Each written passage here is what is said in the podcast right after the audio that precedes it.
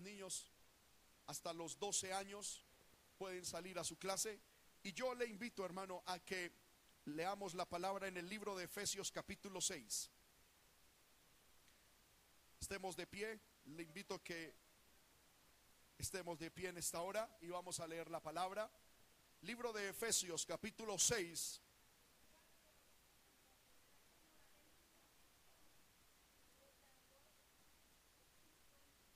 Aleluya. Gloria al nombre de nuestro Dios. Amén. Efesios capítulo 6, versículo 12. Aleluya. Lo tenemos todos, hermanos. Efesios capítulo 6, versículo 12. Dice la palabra del Señor. Aleluya.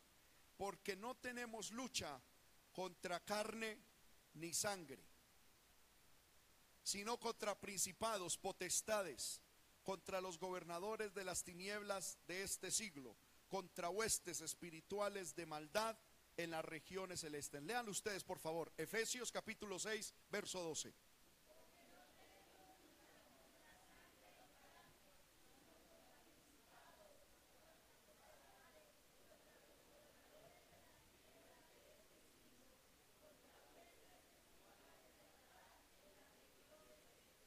Amén. Vamos a orar para que el Señor sea hablándonos a través de su palabra. Dios y Padre, en el nombre de Cristo, te alabamos, te glorificamos, te exaltamos, te damos la gloria, la honra, la alabanza y la adoración. Te glorifico, Señor amado, por estos hermosos momentos en los que me concedes de estar juntamente con tu pueblo, Señor amado, recibiendo tu palabra. Gracias por la presencia tuya en medio de nosotros. Pido que al ser expuesta tu palabra, la misma vaya con la unción, la frescura, la autoridad, Padre, la claridad de tu Espíritu Santo. Toma mi vida, santifícame, purifícame. Haz de mí un instrumento útil para honra y gloria de tu santo nombre y de este pueblo. Padre, reprendo la obra del diablo, todo lo que Satanás quiera hacer para dañar, Señor amado, Padre bueno, la bendición para obstaculizar la bendición en el nombre de Jesús. Y me declaro libre en victoria y nos declaramos todos en victoria, en bendición, para honra y gloria de tu santo nombre. Te lo pido Dios y te doy gracias. Amén y amén. Pueden sentarse, hermanos. Aleluya.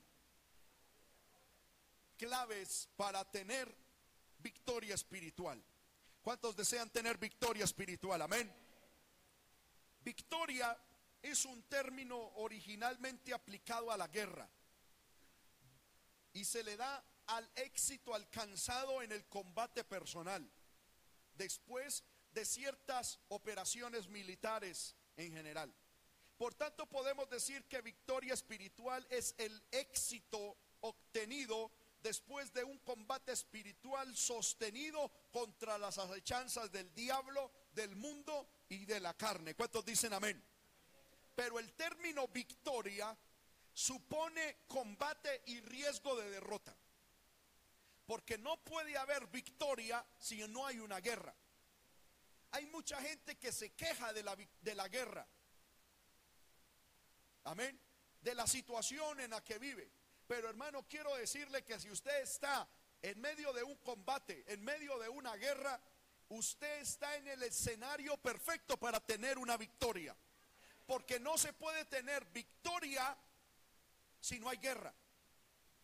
Muchos hermanos dicen, yo no eh, eh, eh, estoy enfermo. Ese es el escenario perfecto para usted conocer a Dios como su sanador.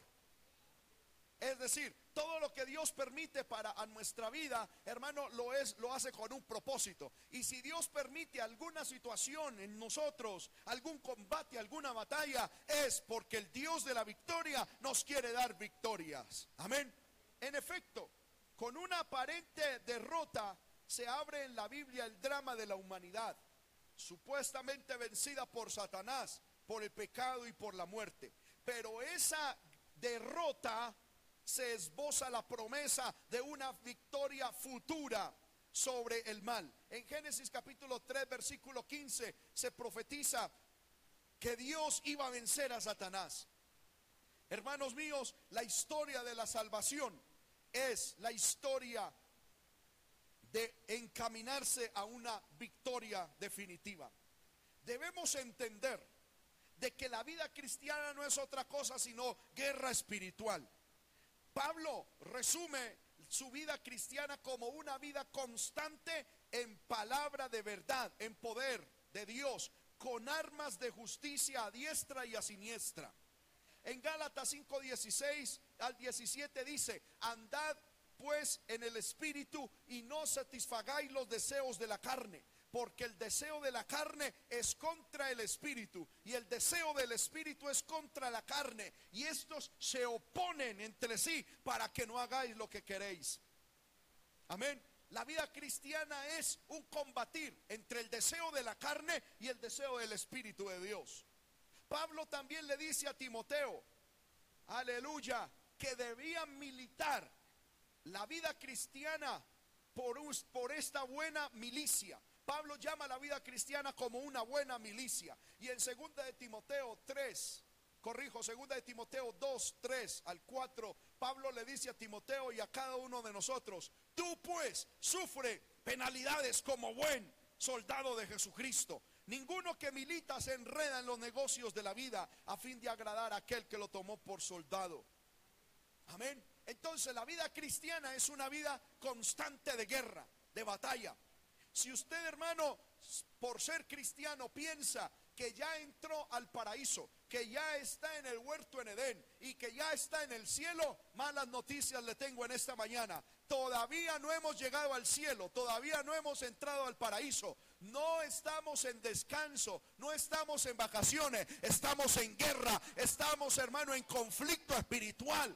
Jesús dijo, en el mundo tendréis aflicción, pero confiad, yo he vencido al mundo. ¿Cuántos alaban el nombre del Señor? La Biblia nos enseña que estamos en guerra. También nos enseña de que tenemos identificados a nuestros enemigos. ¿Cuáles son los enemigos del cristiano?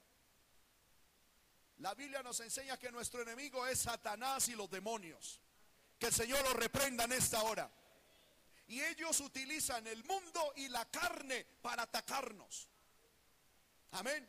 Lo leímos ahí en Efesios 6:12 cuando comenzamos la predicación. Nuestra lucha no es contra carne ni sangre, sino contra principados, potestades, gobernadores, huestes de maldad en las regiones celestes. Ese es el problema con muchos cristianos, pueblo de Dios, que no hemos entendido de que la guerra no es contra el esposo, no es contra la esposa, no es contra los padres, no es contra los hijos, no es contra el patrón, el vecino, la suegra, el suegro, no es contra ninguna persona de carne y hueso. Nuestra guerra es contra el mismo Satanás, contra los demonios.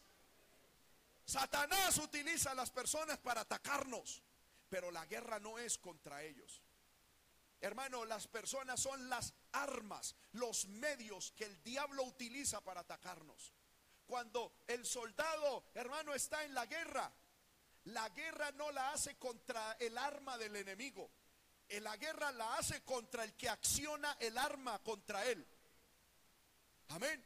Usted no, usted, yo, o yo no, no me imagino, hermano, un soldado, uy, yo voy a pelear contra esa pistola, voy a derrotar esa pistola. No, eh, todo mundo en la guerra sabe de que el arma del enemigo es el medio por el cual él nos ataca, pero la lucha no es contra el arma, la metralleta la pistola del enemigo, sino contra el enemigo, contra la persona. Amén. Y la persona que te está atacando a ti, que te hace, como decimos nosotros, la vida cuadritos, la que está haciendo difícil nuestra existencia, no es nuestra guerra contra esa persona. Esa persona es la pistola, el arma, el cuchillo, pero debemos pelear. Es contra el diablo, contra los demonios. ¿Cuántas mamás se agarran a punta de cantaleta con los hijos, esposas contra los esposos, pero no entienden que es que detrás está el diablo? ¿Qué debemos hacer? Es pelear contra el diablo, es luchar contra los demonios. Amén. Hermano, eso lo hemos vivido todos en nuestros hogares. Yo como pastor aún también lo he vivido. Y muchas veces, hermano, lo veo en mi casa en que muchas veces como que hay fricciones, hay situaciones difíciles, hermano, que como que no, no, no, no, encajamos, como que no caminamos bien y una cosa y la otra. Y lo digo, stop, un momentico, aquí se nos está intentando meter el diablo. El diablo quiere meter su pezuña en mi casa. El diablo quiere meter sus garras en nuestro hogar. Y yo veo que callándome frente a mi esposa y aún conmigo mismo, me callo. Pero hermano, en las noches, en las madrugadas, o me vengo en ayuno y le digo, Satanás, tú te estás metiendo en mi casa, tú te estás metiendo en mi familia. Te reprendo en el nombre de Jesús. Y al instante, al día, al mediodía, hermano, veo cómo todo empieza de nuevo. Ese cochino se quería meter en mi casa. Pero si yo me agarro contra mi esposa, ah, pero ¿qué le pasa a usted? Ah, hermano, plato va, plato viene, bolinillo, hermano, escoba, hasta demanda, separación, divorcio, tercera guerra mundial. Y el diablo bien puestecito en la casa, ahí diciendo, mire cómo los puse a pelear como bobos. Y yo aquí tranquilo, pero que el Señor lo reprenda, hermano, en esta hora. Yo quiero que usted entienda de que su lucha, de que mi lucha no es contra nadie humanamente, es contra el diablo. Ya tenemos identificados al enemigo, pero también tenemos armas espirituales con los cuales podemos combatirle. Amén. Aleluya, tenemos la oración. Tenemos, hermano, la palabra de Dios que es la espada del Espíritu. Tenemos el ayuno, tenemos la alabanza, tenemos la fe, tenemos la santidad, tenemos el evangelismo, aleluya. Tenemos, hermano, la presencia de Dios. Son armas con las cuales podemos combatir a Satanás. La Biblia dice en segunda de Corintios, capítulo 10, versículo 3. Segunda de Corintios capítulo 10 versículo 3. Pues aunque andamos en la carne, es decir, andamos en este mundo, no militamos según la carne. Es decir, aunque estamos en este mundo, no estamos peleando esta batalla espiritual en la carne con armas humanas. Porque al diablo no se saca con estrategias humanas. Yo lo digo con mucho respeto, hermano. Yo veo en muchos hogares que por ejemplo el diablo viene atacando el hogar con adulterio y Satanás está atacando por ejemplo al esposo con adulterio. Amén. Y, la esposa se da cuenta por muchas razones de que hay alguna mujer, alguna pistola, alguna metralleta que se está prestando al servicio de Satanás para venir a atacar el hogar.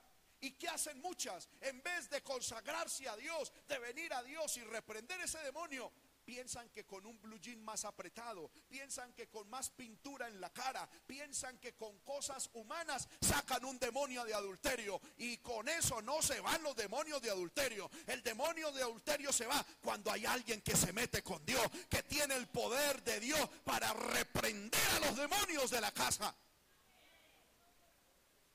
Hay gente que dice, hermano, a mi casa le están haciendo brujería, me voy de sogamoso. No, hermano, eso no es cambiándose de lugar. Amén. Es reprendiendo a Satanás. Amén. Y otros dicen, hermano, parece que me están haciendo brujería. Voy a ir donde el brujo para que me quite la brujería del otro brujo. Que el Señor reprenda al diablo. El diablo no puede echar al diablo. El único que puede echar al diablo se llama Jesucristo se necesita un poder más grande que el del diablo para echar fuera al diablo. Y ese poder lo tiene Jesucristo. Ese poder está en Dios. Ese poder lo tiene nuestro Señor. Démosle un aplauso bien fuerte a Dios, hermano, porque Él tiene todo poder. A su nombre damos gloria. Aleluya. Oh, gloria al poderoso nombre de nuestro Dios. Hermano, estamos en una guerra. Y nuestro Dios a nosotros se nos ha revelado como Jehová de los ejércitos. ¿Qué significa eso?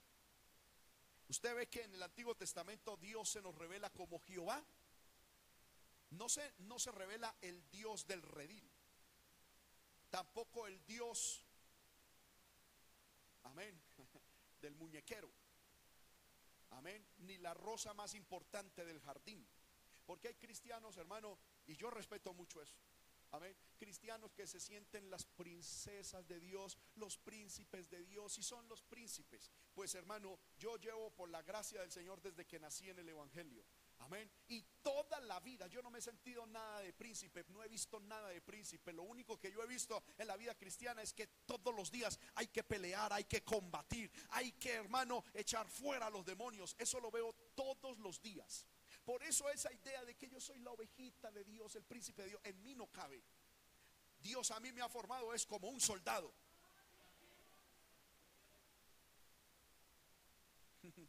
Como que no les gustó a muchos esa. Y Dios quiere que nosotros seamos soldados de Él. Porque Él se identifica a sí mismo Jehová de los ejércitos. Amén. Es uno de los nombres con los que Dios se muestra en el Antiguo Testamento. Jehová de los ejércitos. Es el nombre hebreo Jehová Sabaoth, que tiene como significado el Señor de los ejércitos, el capitán de los ejércitos. Y esto se aplica como que Él es el Señor de las huestes celestiales y que Él cumplirá siempre sus propósitos, aún cuando hayan fracasos en sus huestes espirituales en el mundo. Sin embargo, hay 242 textos donde se nombra a Dios como Jehová Sabaoth, que significa Jehová de los ejércitos. También está el nombre Jehová Nisi, que significa el Señor es mi bandera. ¿Qué significa eso? Era, era eh, una referencia a cuando los ejércitos salían a combatir ellos salían con una bandera. Esa bandera significaba de que Jehová iba con ellos. Ahora, usted y yo en nuestra guerra espiritual, delante de nosotros va Jehová Nisi, va Jehová nuestra bandera. ¿Cuántos dicen amén? Aleluya. Hermano, a lo largo de las escrituras el pueblo de Dios clamaba y oraba a Jehová Sabaoth, es decir, Jehová de los ejércitos, en momentos de desesperación. Algunos ejemplos aparecen en Primera de Samuel. Aleluya. Gloria al poderoso nombre de Dios. Pero hermano, yo quiero que en esta hora estudiemos a alguien, hermano, que sirvió a Dios como Jehová de los ejércitos y fue un guerrero en las manos del Señor. Yo quiero que vayamos al libro de Primera de Samuel capítulo 17. Y en este capítulo vamos a encontrar las claves para tener victoria espiritual. Amén. Alabemos al Señor, hermano, porque Dios sigue en este lugar. Primera de Samuel, capítulo 17. Aquí encontramos al guerrero de guerreros en el Antiguo Testamento. ¿Quién es? David. Un hombre de mil batallas. En David no encontramos un niño que se lima las uñas. No encontramos a un niño tomándose fotos cual galancito para Facebook. En David encontramos un hombre de Dios, un guerrero de Dios. Porque hoy en día, hermano, hay mucho modelito en la iglesia, mucho galancito, pero poco hombre y poca mujer de Dios.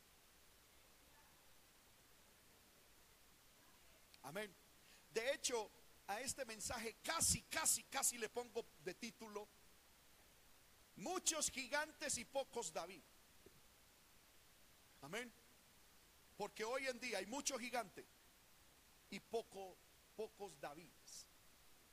Hombres y mujeres. Amén. Encontramos, hermano, que a David le llegó una situación tremenda. Les quiero contar la historia. David era el octavo hijo de la familia de Isaí. En otra parte se nos dice que es el séptimo hijo. En otra parte nos dice que es el octavo.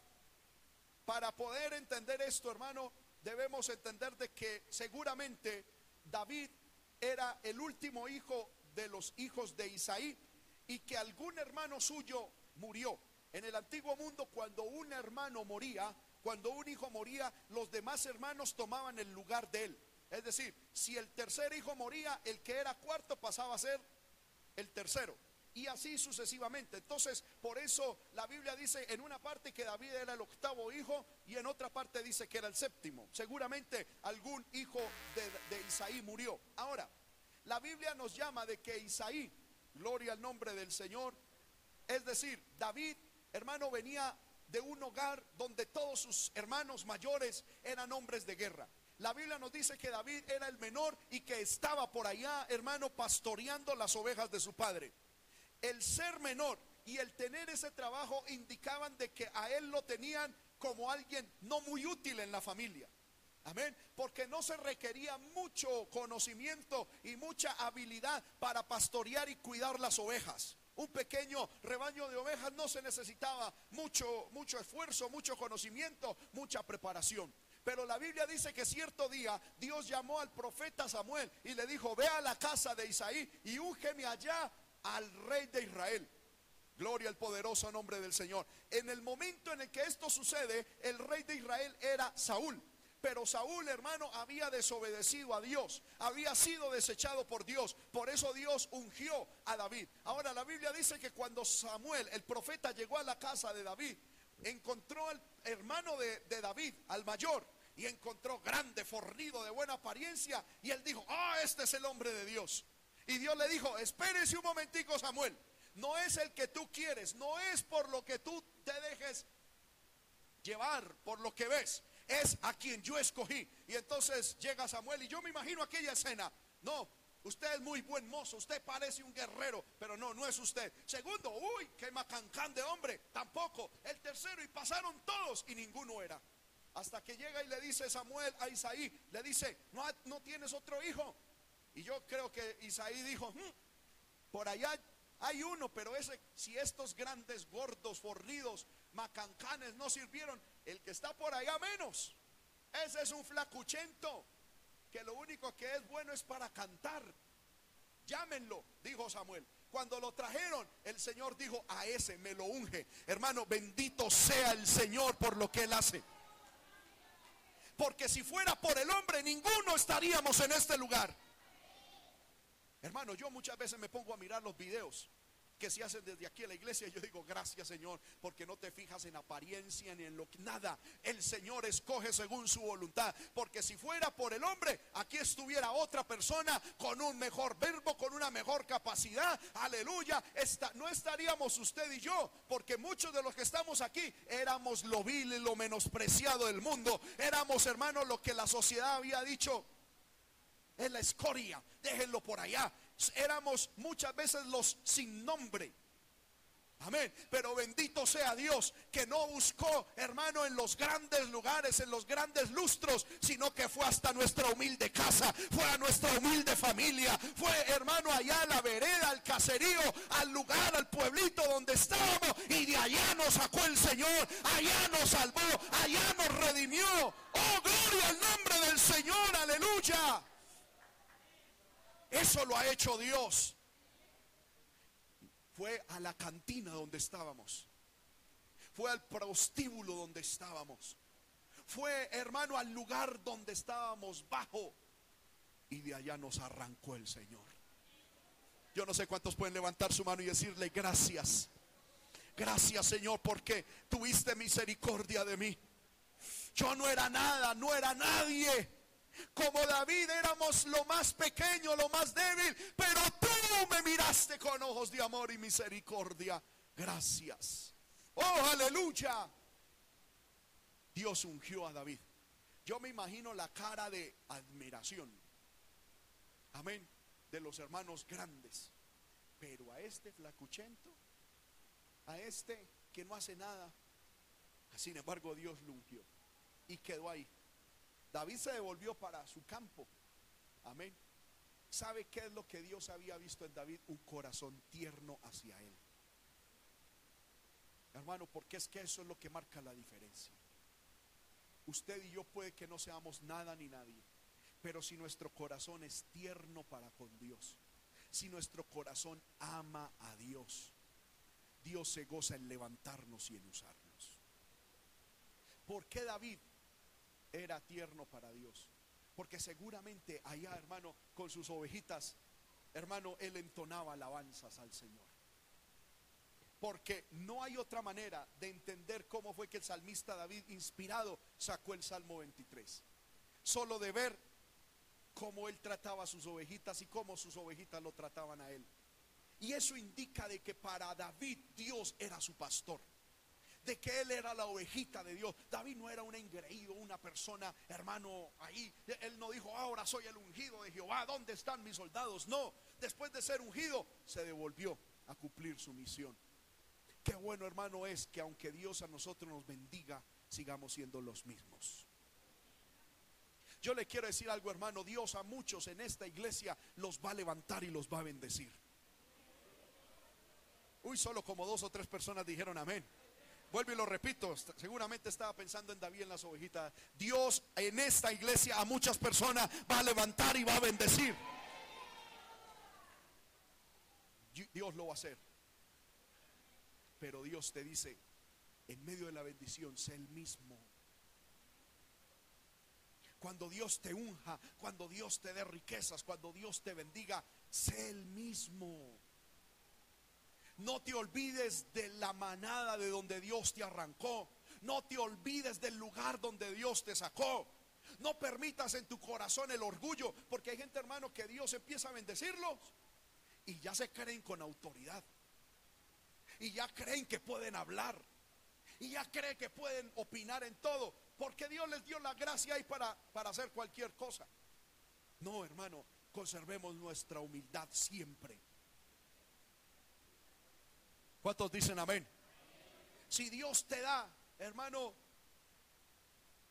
para comprar el carro de último modelo, recuerda los días en que viniste a pie al templo. Y lleva a los hermanos que como tú están yendo a pie. Porque algunos dicen, no, con este carrazo que van a montar, eh, se me empolva, se me ensucia, se me empantana. Amén. Hermano, hay gente que es así, yo, yo los he visto. No de esta iglesia, pero puede que los haya. Amén. Que cuando están normal, es Señor, bendíceme, dame un carrito. Señor, yo te prometo que es para ti. Luego, cuando Dios les da un carrito, hermano, hermano, necesitamos para traer una papita. Uy, no, no, no, se me ensucia el carro. ¿Y la gasolina? ¿Y dónde está para la para No, hermano, uno tiene que ser muy No seamos así. Sirvamos a Dios con humildad, con entrega. ¿Cuántos dicen amén? Porque Dios nos va a bendecir. Yo sé que Dios nos va a bendecir. Yo sé que Dios va a empezar a traer almas a este lugar y muchas almas y muchos hogares van a venir a este lugar, pero conservemos la humildad. Yo sé, hermano, que dentro de poco volveremos a salir por el canal de televisión, pero conservemos la humildad, conservemos la santidad, la búsqueda de Dios, conservemos lo más importante, porque en la iglesia lo importante no es una cámara, no es un sonido, lo más importante en la iglesia es Dios, es la presencia de Dios, es la palabra de Dios, es la santidad, la obediencia a Dios. ¿Cuántos dicen amén en esta hora? David, después de estar ungido, volvió. Hermano, y ahí tenemos la primer clave para ser victorioso. Es estar ungido. ¿Qué significa estar ungido? Es tener la llenura del Espíritu Santo. Primer clave para tener victoria espiritual sobre el diablo es estar ungido. Y cuando hablo de unción, no me estoy refiriendo a aquel show que hacen muchos pastores y muchos maestros. Amén. De que la unción, recibe la unción y ¡uh! la gente se va para atrás. No, eso no es unción, eso, eso es show del diablo. La unción es poder de Dios, es virtud de Dios. Amén. Es una capacidad que Dios da a la persona para tener la llenura del Espíritu Santo. Porque esta lucha, esta guerra no es con fuerza ni con ejército, sino con mi espíritu, ha dicho Jehová de los ejércitos estás pasando por luchas, por dificultades, llénate del Espíritu Santo. Métete en ayuno, métete en vigilia y dile, Señor, lléname con Espíritu Santo y fuego, lléname con Espíritu Santo, dame poder, dame virtud, dame unción. Y cuando usted tenga unción, se puede parar frente a los demonios, frente al mismísimo Satanás y echarlo fuera. Pero ¿por qué muchas veces, hermano, Satanás viene y no la monta, como se dice popularmente? Porque no hay unción. ¿Cuántos dicen amén? Allá eso lo dice en el libro de Zacarías capítulo 4 versículo 6. Libro del profeta Zacarías. Es uno de los últimos libros del Antiguo Testamento. Zacarías capítulo 4 versículo 6. Dice la palabra. Entonces respondió y me habló diciendo, esta es palabra de Jehová Zorobabel que dice, no con ejército ni con fuerza, sino con mi espíritu, ha dicho Jehová de los ejércitos. Es con el espíritu de Dios. Hermano, no es con cantaleta. Hermano, no es con terapia psicológica. Hermano, no es con asesoría de, profesionales. Respetamos a los profesionales, pero entendemos de que esta lucha es espiritual y que hay que enfrentarla con poder espiritual. Hermano, hermana, llénese de poder del Espíritu Santo. Ayune, vigile, ore, pidamos a Dios la visitación del Espíritu Santo. Y cuando tengamos ese poder, usted va a ver que ni siquiera hay que echar fuera al diablo, él se va solito. Amén. Pero necesitamos qué? Unción. La Biblia dice en el libro de Isaías que los yugos, es decir, las cadenas espirituales, se pudrirán a causa de la unción. Necesitamos padres llenos de la unción del Espíritu Santo. Necesitamos madres llenas de la unción del Espíritu Santo. Necesitamos pastores, líderes llenos de la unción del Espíritu Santo de Dios. Es hora, hermano, de mirar menos televisión, menos redes sociales y estar más de rodillas diciéndole, Señor, úngeme, Señor, úngeme, Señor, úngeme, Señor, lléname, dame poder, dame virtud, dame unción, dame, Señor, de tu Espíritu Santo. Porque si no lo hacemos, hermano, allá afuera va a haber un enemigo que vivos nos va a tragar. ¿Cuántos alaban el nombre del Señor? Segunda clave para tener victoria es ser responsable y dinámico. La Biblia dice, hermano, que David, aleluya, lo mandaron, cuando, dice la Biblia que llegó un momento en el que a David, aleluya, eh, eh, lo mandaron a hacer una diligencia. ¿Qué había pasado? Dice la Biblia que salió del pueblo enemigo de Israel un, un gigante llamado Goliat. Y este hombre Goliat desafió al pueblo de Israel y dijo, vengan, denme un soldado, yo peleo con él. Si el soldado israelita me vence, los filisteos seremos sus esclavos. Pero si yo venzo al israelita, los israelitas serán nuestros esclavos. Y pues, hermano, como era un gigantón, medía casi dos metros cincuenta, pues nadie, le, o más de dos metros cincuenta, nadie quería hacerle frente a él. Y hermano, estaban ahí, nadie, nadie. Y entonces tomaron a los hermanos de, de David, los mayores, y se los llevaron a la guerra. Y estaban allá y nadie peleaba, hasta que cierto día, el padre de David le dijo a David que, que tomara unos quesos. Amén Gloria al poderoso nombre de nuestro Dios. Amén. Mire, aleluya, gloria al nombre del Señor. Lo dice la palabra del Señor en Primera de Samuel. El versículo Gloria al nombre del Señor.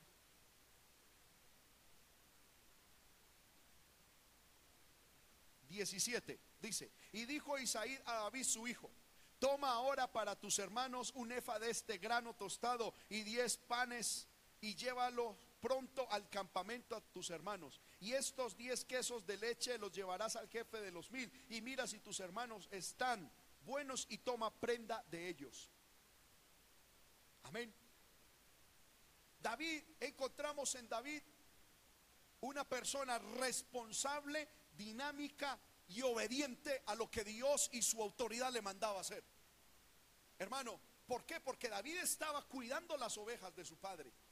Y dice la Biblia que cuando el padre le dice, ve y haz y lleva esto, e, e, este, este, esta comida a tus hermanos, la Biblia dice en el versículo 15, David había vuelto, ido y vuelto dejando a Saúl para apacentar las ovejas de su padre en Belén. Es decir, David iba, llevaba lo que tenía que llevar, pero rápido venía a cumplir su labor. La labor que le puso su padre. Luego el padre decía, llévale estos quesos. Él dejaba su familia, dice, al cuidado de alguien. Y luego iba y luego volvía. Esto nos habla de tener una actitud responsable, dinámica y obediente. Hermanos, ¿sabe por qué muchas veces Satanás nos derrota a nosotros espiritualmente y en nuestra familia? Porque no somos ni responsables, ni dinámicos, ni gente obediente a Dios. somos gente pasiva, irresponsable. Yo he visto muchos hogares destruidos por Satanás. ¿Sabe por qué? Porque hay hombres que dicen, lo mío es trabajar y ellos se dedican a trabajar. Y dejan su familia a expensas de quien quiera que venga. No, no les interesa qué están viendo los hijos en la televisión, en el internet. No le interesa quiénes son sus amigos. No le interesa cómo está la esposa, cómo está el ambiente familiar. No, ellos dicen, a mí me mandaron fue a trabajar y estoy trabajando. Punto. David tuvo victoria en todas las áreas porque era diligente y responsable. La responsabilidad de él era cuidar las ovejas. Pero cuando se le dijo, vaya y llévele alimento a, los a sus hermanos, él fue, cumplió, pero dejó su, su, responsabilidad al cuidado de alguien. Iba rápido y volvía, no se quedaba por allá. Y no volvía diciendo, hoy es que estoy muy cansado, mañana voy. No, era responsable. Su función, su responsabilidad era cuidar las ovejitas. Y él lo hacía con amor, con responsabilidad. Hermano, ¿sabe por qué muchas veces nosotros no tenemos victoria? Ni siquiera es porque el ataque sea duro, sino porque somos irresponsables, perezosos, pasivos en la vida. Dios a nosotros, hermano, nos mandó a cumplir muchas cosas en la vida. Somos padres, somos esposos, somos ciudadanos, somos hijos, somos hermanos, somos de todo. Y en todas las áreas tenemos que cumplir con excelencia. Yo me he puesto a, mirar, hermano, eso. Por la gracia de Dios, yo soy esposo. Soy padre. Soy pastor. Pero también soy compañero de ministerio. Soy hijo. Soy yerno. Soy cuñado. Amén. Y en todas las áreas tengo que cumplir. Yo no puedo decir, yo soy pastor, que mi esposa se defienda. Y que mire a ver qué hace. Y mire a ver qué... No, uno tiene que ser responsable. Uno quiere tener victoria, uno tiene que ser responsable en todas las áreas de su vida. Mire, hermano, cuáles son los roles que Dios a usted le ha dado. Hay gente, hermano, que ni siquiera puede con el rol de ser hijo y estudiante. Oiga, y los amenes escasearon en esta congregación. Dios les entrega, hermano, haga bachillerato. Y por ser y por estudiar ya pierden la comunión con la mamá, con el papá, con los hijos y con todo el mundo. No, por eso es que hay derrota. Dios quiere que usted y yo hagamos esto sin dejar de hacer lo otro. Por eso yo siempre le he dicho a usted, hermano, trabaje, estudie, pero séale fiel a Dios. Porque nada tiene que ver lo uno contra lo otro. Hay gente que dice, hermano, estoy trabajando, por eso me descarrié. No, mi hijo, usted no, no, no sabe dónde está. Trabaje, le reto a que sea el mejor. Esfuércese, sea el mejor. Responda en su casa, en su trabajo, pero séale fiel a Dios. Si Dios a usted le permite ir a la universidad, estudie, sea el mejor. Pero séale fiel a Dios. Yo no soy de esos que pienso, hermano, no, eh, eh, que, el julanito de tal no vaya a la universidad porque se escarría. No, yo digo, antes vaya a la universidad, muchacho, muchacha, séale fiel a Dios. Sea luz en esa universidad, predique de Cristo, gane almas para Cristo en la universidad, sea el mejor. Haga que el testimonio de Dios, el nombre de Dios, sea levantado en la universidad. Y séale fiel a Dios. Porque Dios a mí me permitió también estar en la universidad y yo sé que es eso. Y para la gloria de Dios, estando en la universidad, allá levanté por la gracia y la misericordia de Dios un grupo, hermano, en el que nos reuníamos todos los viernes a estudiar la palabra dentro de la universidad, hermano, y a orar. Se puede ser fiel a Dios en la universidad. Hay gente que dice, hermano, lo que pasa es que yo quiero servirle al Señor, entonces me voy a separar de mi esposo, de mi esposa. No, séle fiel a Dios. Sírvele a Dios, pero sé fiel también en tu, casa. Hermano, que es que yo me voy a, eh, yo quiero consagrarme a servir a Dios, entonces me voy a separar del trabajo y del estudio. No lo hagas, sé el mejor, esfuérzate, sé diligente. hermano, a los siervos de Dios, Dios nos tiene, si nos va a llamar a su obra, nos tiene que coger trabajando, no siendo vagos. A mí me llama la atención de un hombre en la Biblia, gloria al nombre del Señor, si no me falla la memoria, Gedeón. Cuando el Señor lo llamó, a ser el juez de Israel, a gobernar a Israel. ¿Qué estaba haciendo Gedeón? Mientras los demás estaban huyendo de los enemigos, Gedeón estaba, hermano, cuidando su cosecha, estaba, aleluya, preparando el trigo, estaba trabajando. Dios no llama vagos a la obra, Dios llama gente trabajadora, gente activa, gente hermano que sabe lo que quiere hacer. Por eso es que muchas veces no tenemos victoria. Porque queremos es que Dios nos dé el trabajo, nos haga la hoja de vida, vaya y hable con el jefe, nos ponga en el trabajo y ojalá Dios hiciera el trabajo por nosotros. Amén. No, la Biblia dice, el que no trabaje, que no coma.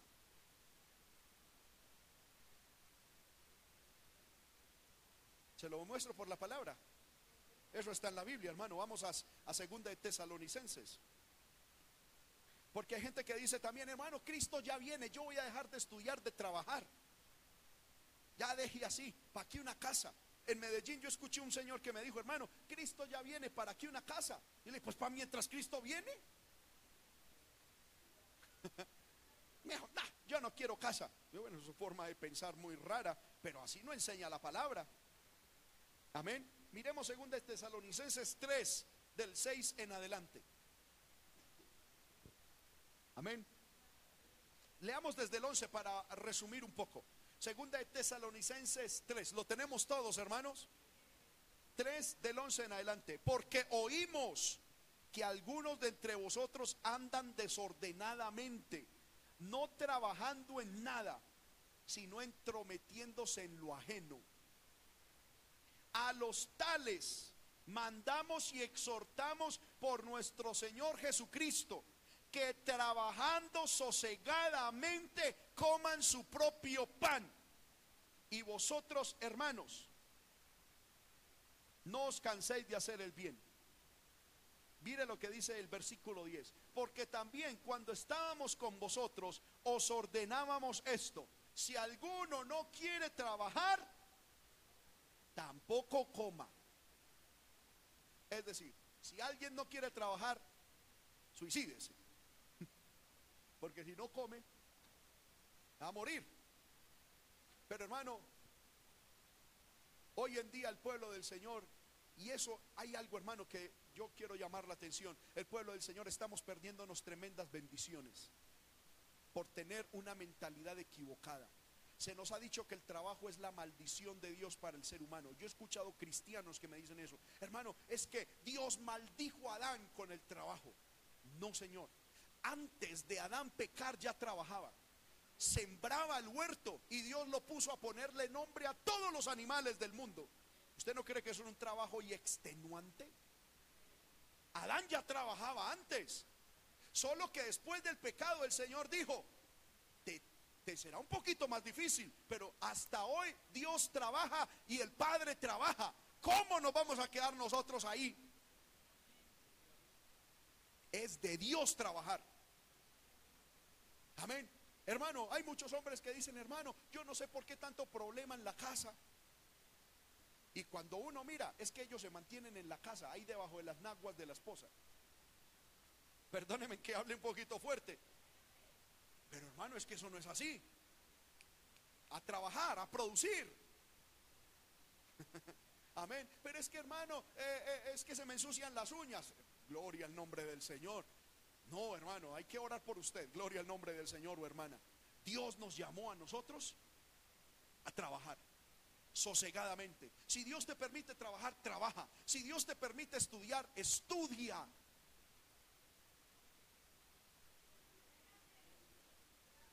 Y en tu trabajo, séle fiel a Dios. Y en tu estudio, sé fiel a Dios. Eso es lo que Dios quiere. David tenía las ovejitas pero también iba y obedecía al Padre. Iba y venía y respondía aquí, respondía allá. Y en ese tiempo también él era el músico del rey. Y David iba, venía, iba al rey, tocaba el arpa para el rey, iba, estaba pendiente de las ovejitas, llevaba quesos, traía ropa sucia, tocaba el arpa delante del rey, traía comida y estaba activo permanentemente. Algunos dicen, hermano, ¿y cuándo será que paramos este trabajo? El cielo es nuestro reposo. Mientras estemos aquí, hemos de batallar, hemos de luchar, hemos de trabajar. Hermanos, padres de familia, no acostumbren a sus hijos a ser vagos. Amén. En esta semana yo estuve leyendo algo sobre la crianza de los hijos y a mí me llamó la atención para la gloria de Dios ya vamos bien con respecto a eso. Ese, ese, experto en educación decía, un niño a los dos años ya tiene que saber llevar su pañal a la basura. A los dos años tiene que saber recoger los zapatos y saber dónde se ponen los zapatos. Un niño a los dos años ya tiene que saber, eh, ¿qué era más? Bueno, hacer varios oficios acordes a su edad.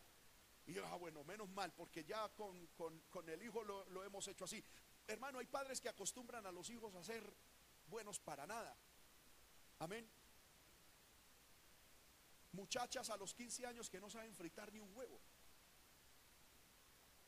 Amén. Las ponen a cocinar el agua y se les quema. queda dura. Santo poder. Amén. y es que es mi niña, mi niña. Hermano, la vida es dura. Yo tampoco estoy diciendo que a los cinco años la ponga a hacer frijoles y, no, hermano, pero todo en su edad, pero hay que poner a trabajar. Hace poco, hermano, escuchamos de una mamá con un muchacho de 21 años. Ella le lava los interiores, las medias, la ropa, todo. Y a la muchacha también que tiene más o menos esa edad. Digo, por Dios, ¿qué, qué nos está criando esa mujer? ¿Qué es que pobrecito mis hijos que se dediquen al estudio? No, enseñemos a nuestros hijos a estar responsables de las ovejitas, pero también ir a hacer cosas, también cumplir en la casa de Dios ministerialmente y a cumplir con todo.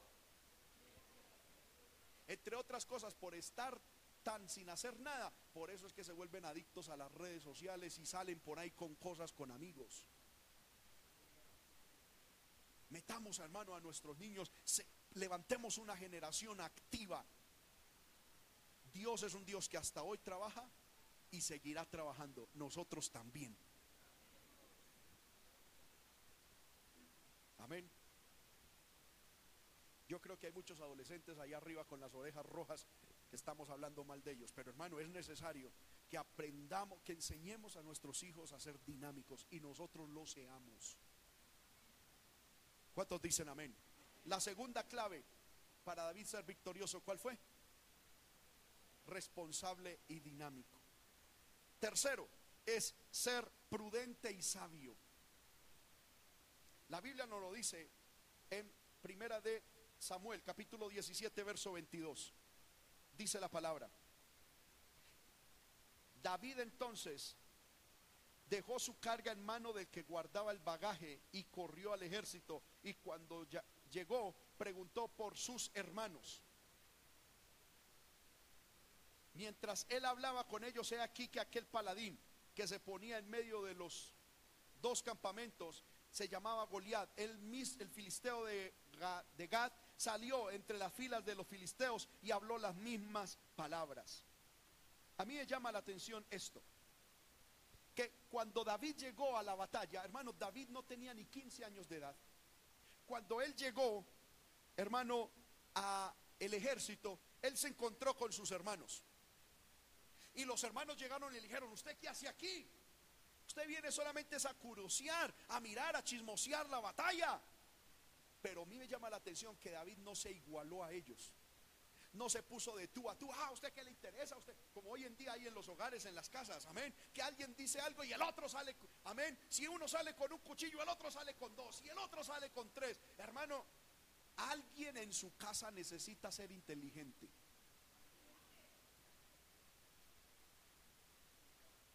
Amén. Porque hermano, para, para pelear se necesitan dos. ¿Sí o no? Casi nunca uno pelea con uno mismo a menos que esté loco. Pero si somos normales, uno no pelea con uno mismo. Para que haya una pelea se necesitan dos. Y si alguien me quiere poner pelea y yo soy inteligente, no peleo y el otro no va a encontrar con quien pelear y se calma y se acaba la situación. Pero cuando hay dos peleando es porque hay dos que les faltó. Y sabe qué es lo tremendo que a mí me llama la atención, que estaban en plena guerra. Había un enemigo común. ¿Quién era el enemigo común? Goliat.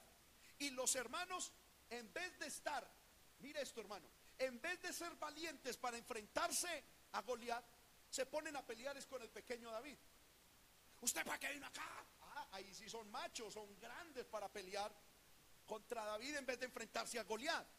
Pero David era prudente, él sabía, si me pongo a pelear aquí con mis hermanos, me canso peleando con mis hermanos y quede la verdadera guerra con el enemigo. Y eso es lo que pasa, hermano, en nuestras vidas, en nuestros hogares. Nos ponemos a pelear entre nosotros, a tirarnos sátiras, golpes psicológicos de palabra y tristemente hasta físicos. Aunque yo creo que jamás un cristiano levantará la mano contra su cónyuge y ni contra nadie. Pero muchas veces van y viene golpe, hermano, y Satanás, el, gigante ahí, viéndonos a nosotros pelear entre nosotros. Y ah, es que usted tiene la culpa, y es que usted... Ah, y Satanás allá. Amén. Yo soy el, dice Satanás, yo soy el que los, los retea pelea. Y ellos se pusieron a pelear entre ellos. ¿Sigue usted la falta de sabiduría? Alguien en su casa tiene que ser espiritual. Quiera Dios que sea usted.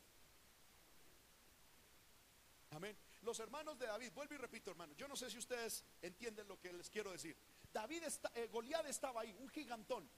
Peleen conmigo, lo voy a matar. Y llega David a traer los quesos y los hermanos, en vez de tener fuerzas para pelear contra Goliat, pelean es contra David. Amén. Mire lo que le dicen ahí en el versículo, gloria al nombre del Señor. 28. Oyéndole hablar Eliab, su hermano mayor, con aquellos hombres se encendió en ira contra Goliat.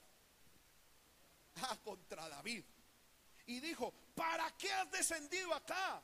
¿Y a quién has dejado aquellas pocas ovejas en el desierto? Yo conozco tu soberbia y la malicia de tu corazón para ver que para ver la batalla has venido. Si David fuera como muchos de nosotros, aquí ya habría una guerra. Ah, malicioso yo, ah, soberbio yo, venga esto y lo otro, ah, y se agarran ahí como dos inmaduros a pelear y el gigante ahí mirándolos. Pero alguien tiene que ser sabio, alguien tiene que ser espiritual. David, David vio, mi hermano me está atacando, pero es que la guerra no es contra mi hermano. Aquí hay una batalla superior y es contra Goliat. ¿Para qué me voy a poner a gastar saliva, energía contra mi hermano cuando esta no es una batalla real? La batalla real es contra el enemigo real.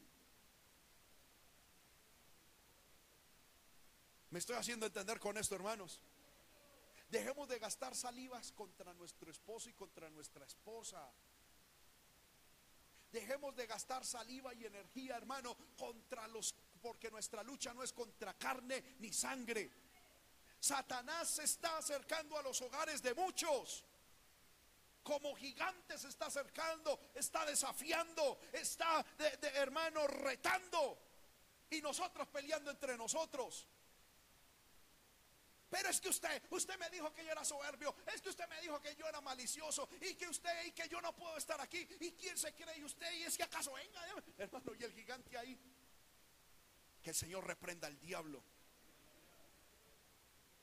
Cuando alguien en tu casa te quiera poner pelea, entiende que detrás de ese hay un Goliat. Y tu lucha no es contra ese o esa, sino contra el diablo que está detrás. Cállate por los clavos de Cristo es mi consejo. cállese. David se cayó. No encendió la batalla, no encendió la guerra. No, tranquilo muchacho. Yo no vengo a pelear contra usted, yo vengo a pelear contra contra el otro. ¿Para qué? ¿Para qué gastar energías contra el propio hermano? Usted no es mi enemigo, usted es mi hermano. Tenemos es que unirnos a pelear contra el otro. Eso se llama sabiduría. Y vuelvo y repito, hermano, en su casa y en mi casa alguien tiene que ser sabio. Quiera Dios que sea usted. Amén. El otro punto para tener victoria espiritual es tener una visión correcta de las situaciones. Miremos esto. Aleluya. Saúl, que era el rey, había dicho que cualquiera que se enfrentara a Goliat y lo venciera, mire lo que dice el versículo 25.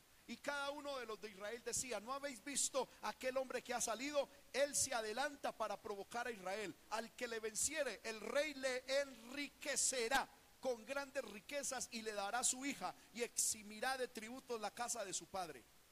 A mí me llama la atención que el rey Saúl dijo, el hombre que se enfrente a Goliat, le voy a dar todas estas bendiciones. ¿Cuáles eran? Le dará, lo enriquecerá con grandes riquezas. Le daría a su hija en matrimonio, es decir, iba a ser ya familia del rey. Y tercero, iba a eximir de tributos a la casa, a toda la familia de él. Hermano, eso era un, o sea, eso era motivante. Sin embargo, David no estaba interesado en lo que iba a obtener, sino en lo que posteriormente iba a hacer y hacer. Me estoy entendiendo con esto, me estoy haciendo entender. Él no estaba interesado tanto en lo que iba a tener, sino en lo que iba a hacer y en lo que iba a hacer. Mire lo que dice el versículo 26. Entonces habló David a los que estaban junto a él diciendo, ¿qué harán al hombre que venciere a este filisteo y quitare el oprobio de Israel? Porque ¿quién es este filisteo incircunciso para que provoque a los escuadrones del Dios viviente? Mire que David dice, ¿qué harán al hombre? No quedarán. Amén. David no estaba interesado en, en unas monedas de oro, sino en lo que iban a hacer, lo que iba a hacer y a hacer el hombre que venciere. Hermanos, nosotros tenemos que quitar nuestra mentalidad tan materialista que muchas veces tenemos.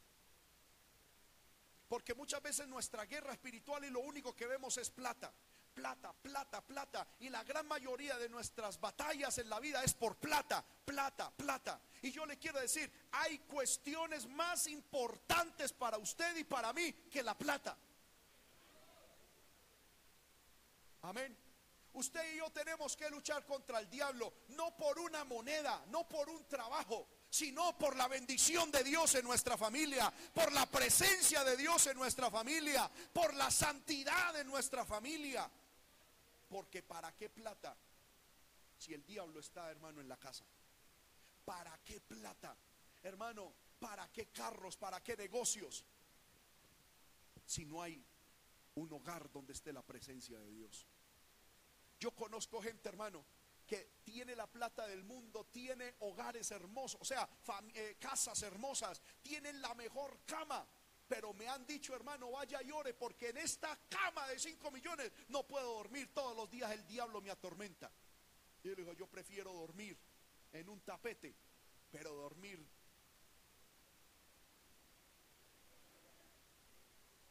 que no en una cama de dos metros, que hermano hemos visto camas donde con un botoncito se para la mitad de la cama, queda uno ahí, hermano, y eso se mueve, le da uno masajes, hermano, eso es una cuestión hermosísima, una cama de 5 millones de pesos, pero no quería dormir ahí que porque el diablo todos los días le, le jala la cobija. Y le gloria a Dios por mi colchón de 500 mil pesos, porque ahí duermo, siento la presencia de Dios y ningún demonio se acerca.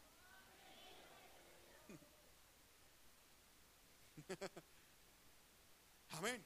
Porque muchas veces nos enfocamos solo en plata, plata, plata. Y hay cosas más importantes que la plata. Dijo, ay, a mí no me hablen de monedas. ¿Qué harán al hombre que venza a Goliat? No qué le darán, sino qué harán al hombre. ¿Qué privilegios le darán? ¿Qué oportunidades de servicio le darán? Cómo el propósito de Dios se ejecutará en aquel que venza a ese hombre. No me digan, no me hagan cuentas de las monedas, a mí eso no. Dios me puede dar eso y más. Es qué harán al hombre que venza a Goliat. Eso es tener una visión correcta de la guerra espiritual. Segundo, David vio a Goliat no como un gigante, sino como un incircunciso. A ver, mire lo que dice el versículo 26, la parte B. ¿Quién es este filisteo incircunciso para que provoque a los escuadrones? Él no lo vio como un gigante, él no dijo, ¿qué problema? No, no, no, no, no. No, él es, es un ser humano más. ¿Quién es ese? ¿Quién se cree? Lo vio como lo debía ver. Vio y entendió que el oprobio y la provocación no eran para él, sino para el pueblo de Israel y para Dios. Que esa es otra cuestión, hermano, que tenemos que entender. Escuche bien. Les dije, estamos en qué punto? El número cuatro, ¿verdad? Que la clave para tener victoria es tener una visión correcta de la situación. Primero, no estar tan materializados, no ver la guerra espiritual y la vida en términos de plata, sino hay cosas espirituales por las que debemos luchar. Segundo, no debemos ver a los problemas tan grandes.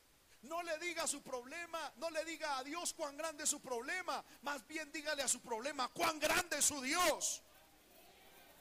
Pero entienda de que la guerra espiritual no es por usted, es contra Dios en usted. Lo que Satanás quiere en últimas, hermana y hermano, es desubicarlo, sacarlo de la iglesia, descarriarlo. Y cuando que el Señor reprenda al diablo y ojalá nunca lo logre, pero si lo lograra hacer, Satanás se burlará de nosotros. Amén. Porque para Satanás no somos tan importantes. La guerra no es tanto contra usted, sino contra lo que hay de Dios en usted. Hermano, que el Señor me guarde. Pero Satanás, por ejemplo, contra mí y contra mi familia, por ser pastores de la iglesia, Satanás se levanta muchísimo. Hay gente que me dice en la congregación, hermano, el diablo se me está levantando mucho. Y si usted supiera cómo se nos levanta a nosotros. Si a usted el diablo lo ataca, a mí me ataca dos o tres veces peor. Porque si Satanás te ataca a ti y te descarría, amén. Pero si Satanás me ataca a mí y, y logra tumbarme, casi que puede tumbar una iglesia y mucha gente por uno estar al frente de una congregación. El ataque es terrible, hermano, terrible. Yo aquí no vengo a quejarme ni a decirme, ay hermano, pobrecito de mí. No, estamos en una guerra. Pero si el diablo a ti te ataca, peor a nosotros. Y peor a los siervos de Dios que tienen más responsabilidades. Y entre más responsabilidades Dios le da a uno, más ataque el diablo le trae a uno. Por eso es que es importante que la iglesia ore por el pastor. Oren por nosotros, oren por los pastores, hermano, para que Dios nos ayude. Pero le quiero decir con esto, hermano, es, aleluya, que Satanás a mí me ataca y a mi esposa no nos ataca. Pero no es porque nosotros seamos algo es para quitar de nosotros lo que Dios nos ha puesto, para sacarnos del propósito y la función en la que Dios nos ha puesto, porque Satanás sabe que haciendo eso muchos tropezarán. Y lo mismo es contigo. Si Satanás logra tumbarte, el testimonio y la honra de Dios quedará mal ante los demás, porque ¿cómo se reirá Satanás y los enemigos de Dios si te ven borracho o borracha?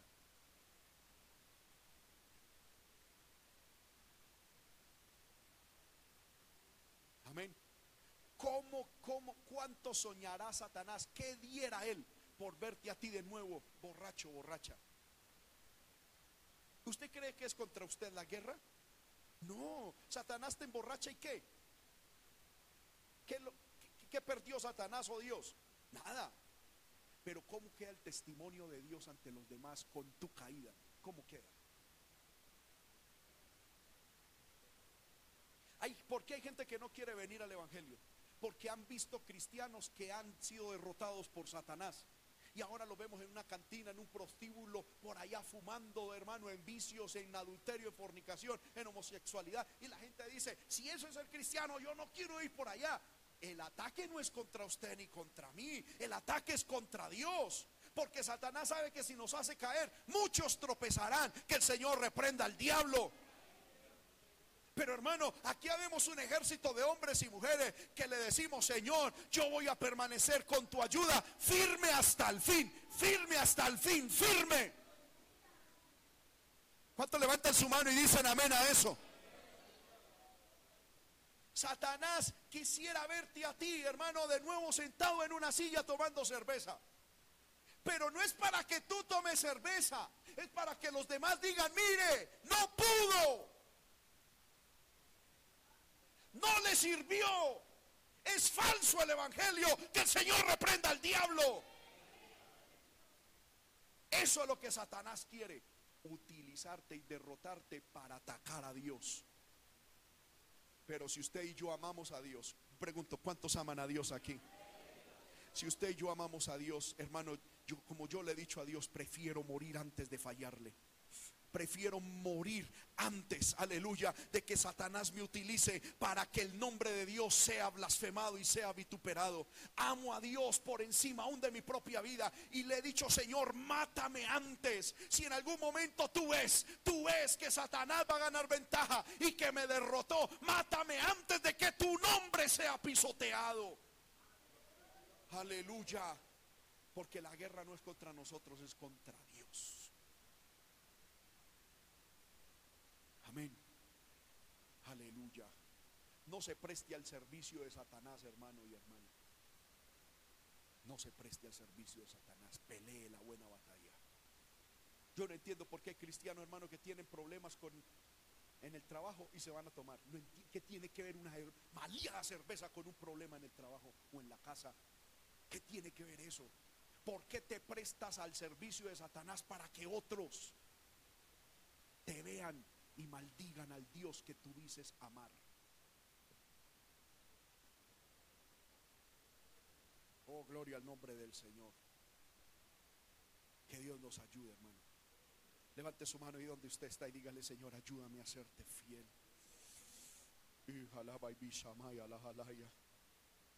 Dios está, hermano, contando con hombres y mujeres fieles. Fieles, fieles, fieles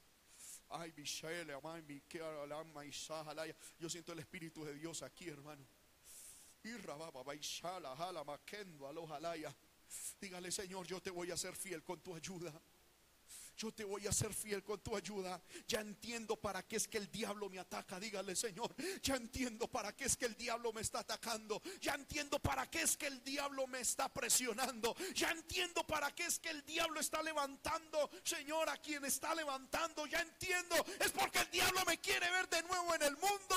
Para que la gente, para que los demás renieguen de tu nombre. Para que los demás blasfemen de tu nombre. Pero no le voy a dar ese gusto al diablo, dígale Señor. No le voy a dar ese gusto al diablo. Señor amado, ¿cómo quedará mi familia cuando me vean de nuevo, Señor, en el mundo, en el pecado? ¿Qué dirá mi familia? ¿Qué dirán mis vecinos? ¿Qué dirán los demás cuando después de que yo les haya dicho que tú me cambiaste, me perdonaste, siendo derrotado por el diablo, me vean de nuevo allá? ¿Qué irán a decir de tu nombre? No de mí, no, no importa lo que digan de mí, ¿qué van a decir de tu nombre? ¿Qué van a decir de tu evangelio? ¿Qué van a decir de tu palabra? ¿Qué van a decir de tu iglesia? Yo no me voy a prestar para eso, Señor. Ayúdanos, vamos, dígale, Señor, ayúdame. Ayúdame. Ayúdame a entender de que la guerra que Satanás levanta no es tanto contra mí, sino contra ti pero que de, mi victoria y de mi triunfo es que depende la gloria que se dé a ti o que se blasfeme contra ti. Oh Padre, gracias, ayúdanos Señor amado. Oh, aleluya, el Señor está aquí hermano, aleluya. Oh, gloria al nombre del Señor. Adore, adore al Señor, que el Señor está en este lugar. Adore que el Señor está en este lugar, aleluya, aleluya. Ay, le veis a la mira la vaquendo a los.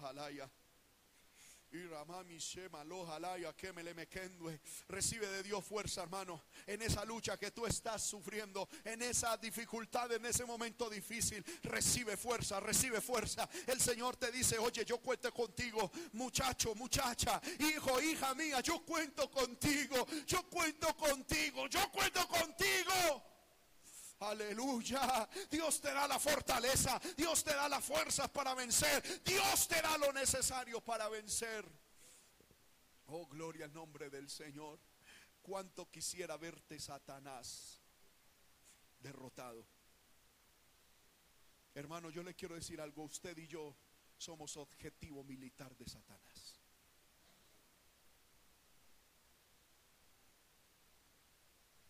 Entiéndalo de esa manera. Usted y yo somos objetivo militar de Satanás.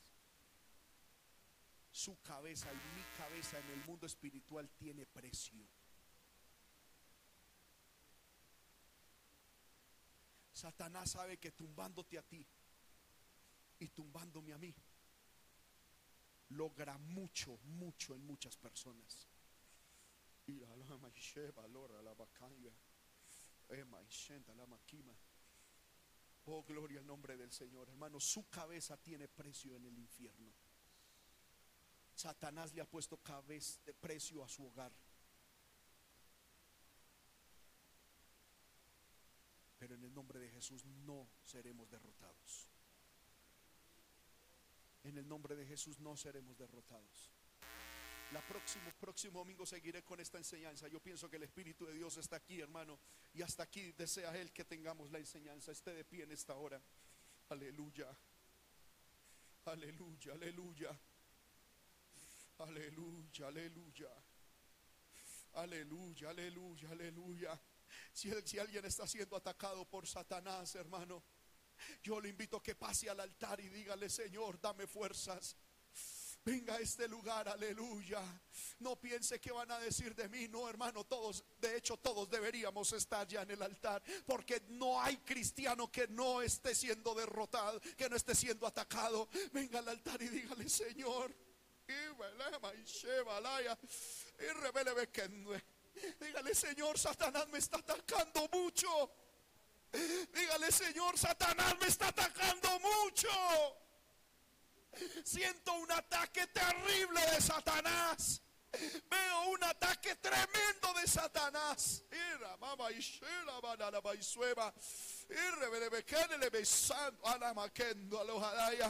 Dígale, Señor. Y hoy he entendido que lo que Satanás quiere es que yo retroceda. Lo que Satanás quiere es que yo vuelva al mundo. Lo que Satanás quiere es que yo vuelva atrás para luego reírse de mí y reírse de ti y poner al mundo a hablar en contra tuya.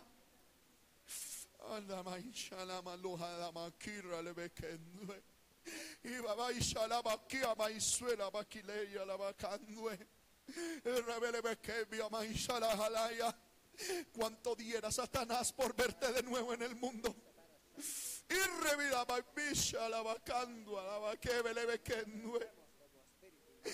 Cuánto diera Satanás por verte de nuevo en el mundo. Por eso te ataca, por eso te ataca. Pero hoy llénate de Dios ahora. Llénate de Dios ahora. Levanta tu voz y levanta tus manos y dile, Espíritu de Dios, lléname. Espíritu de Dios, úngeme como a David. Úngeme como a David. Úngeme como a David, Señor. Yo quiero escuchar la voz de los hermanos, de las hermanas que en esta hora le dicen, Señor, úngeme.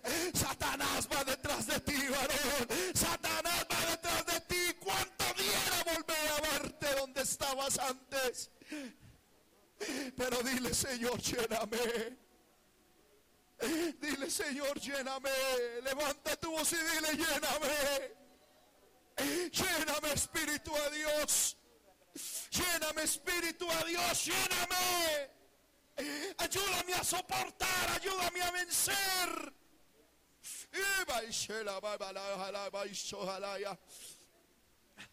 Oh, aleluya. Hermano, en mi corazón Siento que hay impíos, gente, hijos del diablo, que aún entre ellos han apostado por ver cuánto tiempo duras en la iglesia, por ver cuánto aguantas, por ver, aleluya, cuánto soportas, hasta cuándo estarás en la congregación.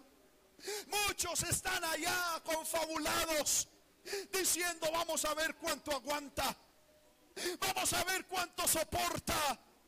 Vamos a ver hasta dónde, hasta dónde. Porque eso es lo que Satanás quiere. Volverte a ver allá.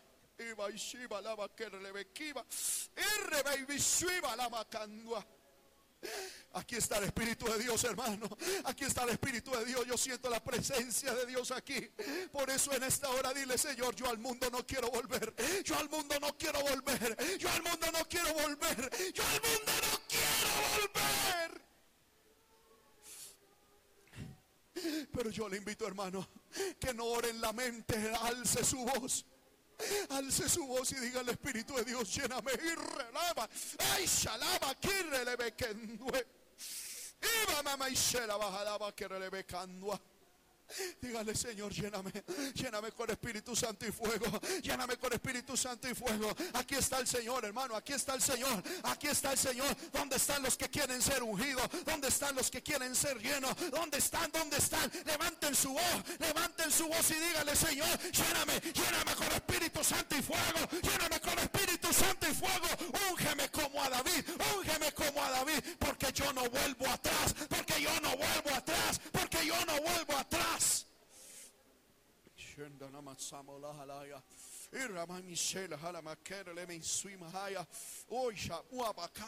Revi Sendalamia. Shabami Elato Herele Bekerele Bekima.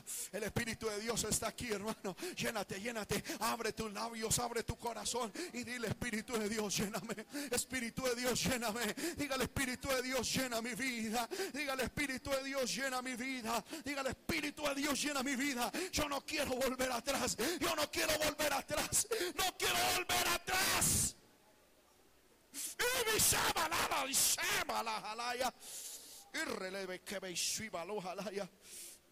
El Señor te ha salvado con un propósito. El Señor te ha salvado con un propósito. No le des el gusto a Satanás de verte de nuevo en el pecado. No, pelea, pelea. Vence, vence. Llénate del Espíritu de Dios en esta hora. Llénate del Espíritu de Dios en esta hora. Llénate del Espíritu de Dios en esta hora. Dile, Señor, yo no quiero volver a ser un instrumento de Satanás. No quiero volver atrás, no quiero volver atrás. No quiero volver atrás. Y revele ve y beber Dígale, Señor, no quiero volver atrás. Lléname con Espíritu Santo y fuego. Lléname con Espíritu Santo y fuego. Lléname con Espíritu Santo y fuego, Señor. Métete en lo más hondo de mi corazón. Métete en lo más hondo de mi alma. Y revía, babía, maishaba, lo y mi que no la el Señor tiene planes contigo.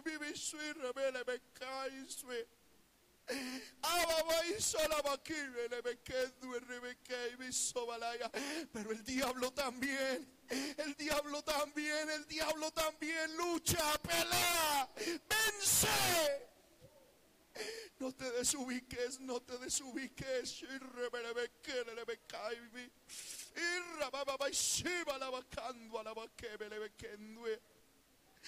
Y bebele que me hizo y balaba.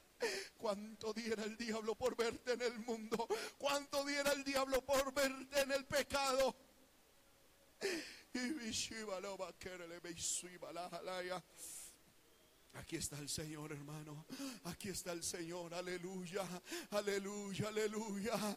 Alaba, alaba, alaba al Señor. Alaba al Señor. Aún los que quedaron en la silla, todos. Alabemos al Señor. Dígale, Señor, lléname, lléname, lléname, lléname, lléname, lléname. Aleluya. Yo invito a que los hermanos que están en el altar se pongan de pie y vamos a levantar nuestras manos. Levanta tus manos al cielo y dile, Señor, lléname. Ay, ay, salama, mama y suira, vaya. Levante su voz, hermano. Llore delante de Dios y dígale, lléname. ¿Cuánto diera Satanás por verte de nuevo allá? ¿Cuánto diera Satanás por verte derrotada? Ay, shalaba y suira, vaya. Te revele volviendo a la vida antigua siendo una vergüenza para Dios, siendo una vergüenza para el Evangelio, siendo una vergüenza para las cosas de Dios. Pero no debe ser así porque Dios está contigo. Levántate mujer de Dios, levántate. Levántate varón de Dios, pelea, pelea contra el diablo, pelea contra el diablo. Dios está contigo, Dios está contigo. Aleluya, aleluya, aleluya. Aleluya. Aleluya, aleluya, aleluya. Aleluya, pelea y se la va a suava. Y si babá mi mi ama y llama la jalaya. Eso es lo que el diablo quiere. Verte de nuevo de donde Dios te sacó. Verte de nuevo de donde Dios te sacó. Allá te quiere llevar el diablo. Allá te quiere llevar el diablo. Por eso te ataca, por eso levanta, por eso hace lo que hace. Y si mira, mi y se balaya. Pero el Espíritu de Dios está aquí para ayudarte. El Espíritu de Dios está para ayudarte. Llénate, llénate de Dios ahora. Levanta tu voz y dile, Espíritu de Dios, lléname. Levanta tu voz y dile, lléname, lléname, lléname, lléname, lléname, lléname. Y la ishira, la halaimi. Shalama kirre, me soba la halaya. Tu kirre, me Ibe suira bele bekemba lo apatua y se bele bekendua. Y revele bebi suiba lua bamba y sola ella. Decide hoy a quién servirás. Decide hoy a quién, a qué lado estarás. Decide hoy, decide hoy. Si la si entregarás tu corazón al diablo, al mundo, me lo entregarás a mí. Decide hoy. Lleva vía main lleva la vaquero a la baisajalaya. Cada y mi rebecando. Llénales, Padre. Llénales con Espíritu Santo y fuego. Llénales con Espíritu Santo y fuego. Alaba mi sela, bakir rebebia, baishala, bakandwa, y mi lebecai, y rebia, mi seba. Anda, recibe de Dios ahora. Recibe de Dios. El Espíritu de Dios te ayuda en tu lucha, en tu situación. No, no, no, no, no retrocedas. No mengues, no mengues la oración, no mengues el ayuno, no mengues la santidad. Sigue peleando porque estás más cerca de la victoria que antes. Y revía mi ama y que hizo aloja lava que Espíritu de Dios llena. Espíritu de Dios llena. Espíritu de Dios, llena, llena, llena. No desmayes, no desmayes. No desmayes, hija de Dios, no desmayes. Sigue peleando, sigue peleando. Recibe de Dios ahora. Recibe del Espíritu de Dios. Recibe del Espíritu de Dios. Aleluya. Dios está contigo. Dios está contigo. Dios está contigo.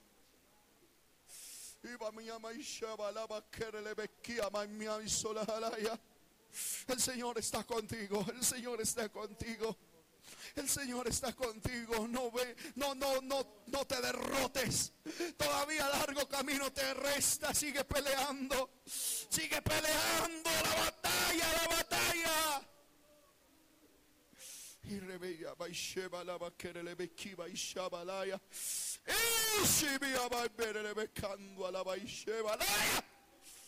Poder de Dios. Señor amado, no retrocederemos. No retrocederemos. No retrocederemos. Levante su mano y dígale, Señor, yo no voy a retroceder. Yo no voy a retroceder. No pierdas la fe, no pierdas la fe. Es lo que Satanás quiere, que pierdas la fe, que te desubiques. No pierdas la fe, no pierdas la fe. La victoria viene, la victoria viene. Tu oración ahí ha sido oída, tu, oras, tu petición ha sido oída. Ya viene la victoria. Un poquito, un poquito más, aguanta, pelea. El la vaquima y.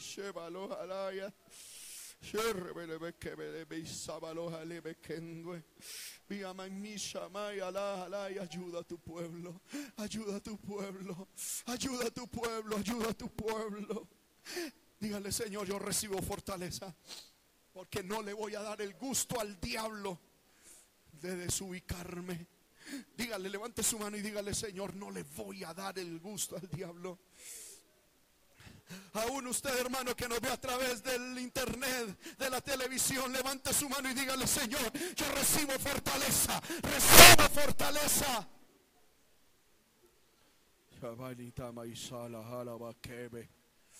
Aleluya, aleluya. Bendito sea Dios. Bendito sea Dios. Bendito sea Dios. Bendito sea Dios. Bendito sea su nombre. Adórale, adórale. Dígale, Señor, gracias por tu palabra. Gracias por tu palabra. Gracias por tu palabra. Adore, adora. Adora a Dios.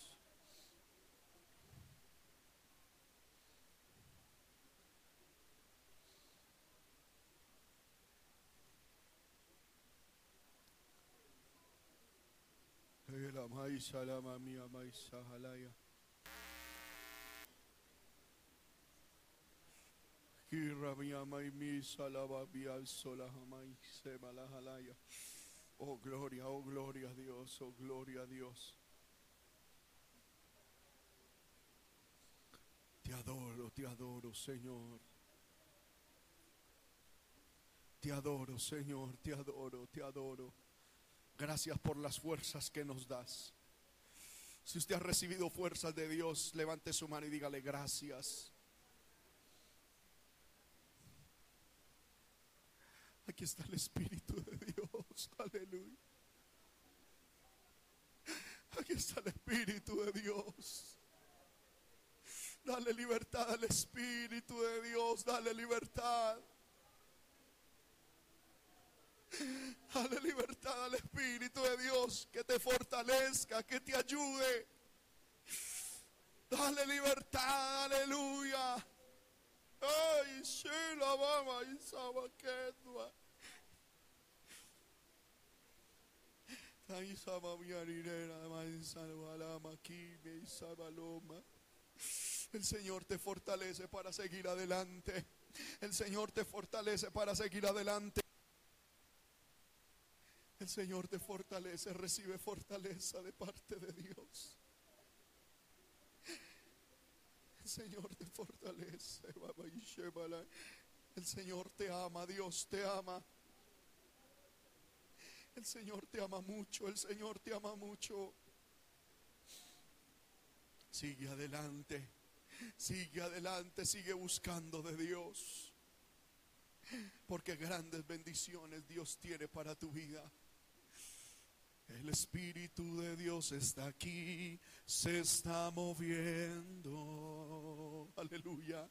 El Espíritu de Dios está aquí y yo lo siento. Cantemos. El Espíritu de Dios está aquí, se está moviendo. El Espíritu de Dios está aquí y yo lo siento. El Espíritu de Dios me llena, el Espíritu de Dios me levanta, el Espíritu de Dios me da vida, me hace feliz. El Espíritu de Dios me llena, el Espíritu de Dios me levanta, el Espíritu de Dios me da vida, me hace feliz. Cantemos de nuevo, el Espíritu de Dios está aquí, se está moviendo, aleluya. El Espíritu de Dios está aquí y yo lo siento de nuevo. El Espíritu de Dios está aquí, se está moviendo. El Espíritu de Dios está aquí y yo lo siento.